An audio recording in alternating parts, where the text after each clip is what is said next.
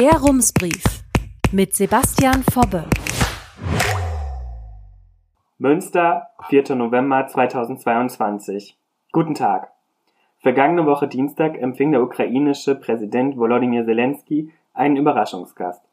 Bundespräsident Frank-Walter Steinmeier war nach Kiew gereist. Zum ersten Mal seit dem russischen Angriff besuchte er die Ukraine. In der Politik haben solche Treffen immer einen symbolischen Wert. Sie sollen ein bestimmtes Signal entsenden, in diesem Fall in Richtung Moskau. Das hat Steinmeier in Kiew auch deutlich formuliert. Zitat Euer Krieg wird uns nicht spalten, er wird uns noch näher zusammenbringen, als Deutsche, Ukrainer und als Europäer, wird der Bundespräsident in der Tagesschau zitiert. Bei Staatsbesuchen bleibt es dann oft bei diesen Symbolen. Doch Zelensky und Steinmeier haben genau erklärt, wie dieses Symbol aussehen soll. Dabei ging es nicht etwa um Waffenlieferungen, die Ausbildung von SoldatInnen oder andere militärische Mittel, sondern um etwas, was auf den ersten Blick recht harmlos wirkt. Um Städtepartnerschaften. Dieses Anliegen scheint Markus Lewe zu unterstützen. In seiner Rolle als Städtetagspräsident geht er sogar noch einen Schritt weiter. Er sagt in einer Pressemitteilung, die Partnerschaften könnten einen Beitrag zum Wiederaufbau der Ukraine leisten.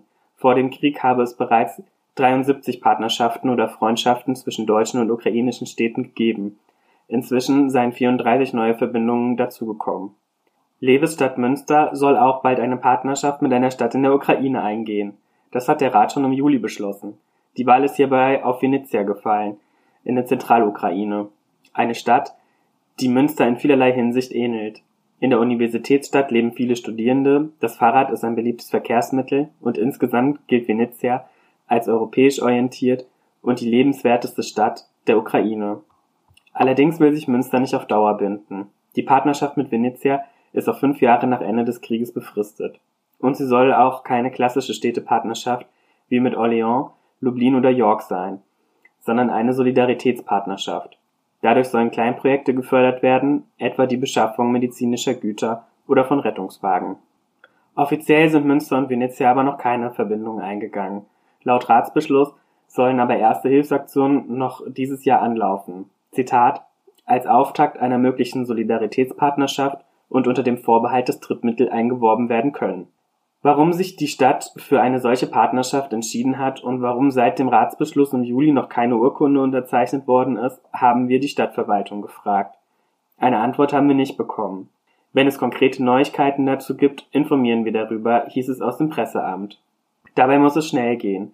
Steinmeier und Zelensky appellierten, kurzfristige Partnerschaften einzugehen, um den Menschen in der Ukraine mit Hilfsgütern durch den Winter zu helfen.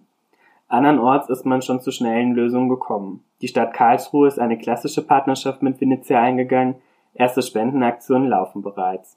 Städtepartnerschaften werden oft belächelt, weil sie vielen aus der Zeit gefallen erscheinen. Mit dieser Kritik habe ich mich schon einmal auseinandergesetzt, als ich über die Städtepartnerschaft Münster-Enschede berichtet habe. Damals entgegnete Christiane Lösel, Leiterin des Büros für Internationales der Stadt Münster, dass über solche Verbindungen Hilfsgüter in die Ukraine gelangt sind. Nötig war dazu nur eine Telefonkette. Ein Anruf von Münster nach Lublin und von dort aus nach Lublins Partnerstadt Lviv. Auch ein Beispiel vom Bodensee zeigt, dass Städtepartnerschaften im Krieg nicht nur Symbole sind. Die Stadt Friedrichshafen ist seit 50 Jahren mit Sarajevo verbunden, ursprünglich aus wirtschaftlichem Interesse. Doch dann brach Jugoslawien zusammen und die Hauptstadt von Bosnien und Herzegowina wurde von bosnisch-serbischen Truppen besetzt. 11.000 Menschen verloren Schätzungen zufolge ihr Leben. Während dieser Zeit hielten die Partnerstädte den Kontakt zueinander. Friedrichshafen schickte Hilfsgüter nach Sarajevo und der damalige Oberbürgermeister reiste in die belagerte Stadt, um vor Ort zu schauen, wo Hilfe benötigt wird. Nach dem Bosnienkrieg leistete Friedrichshafen das größte Hilfsprojekt, den Wiederaufbau eines Gesundheitszentrums. Für den Bau, Medikamente und medizinische Geräte bewilligte der Stadtrat damals 800.000 D-Mark. Welche Form der Solidarität aber Venezia von Münster erwarten kann, muss sich noch zeigen. Herzliche Grüße, Sebastian Fobbe. Rums, neuer Journalismus für Münster. Jetzt abonnieren. rums.ms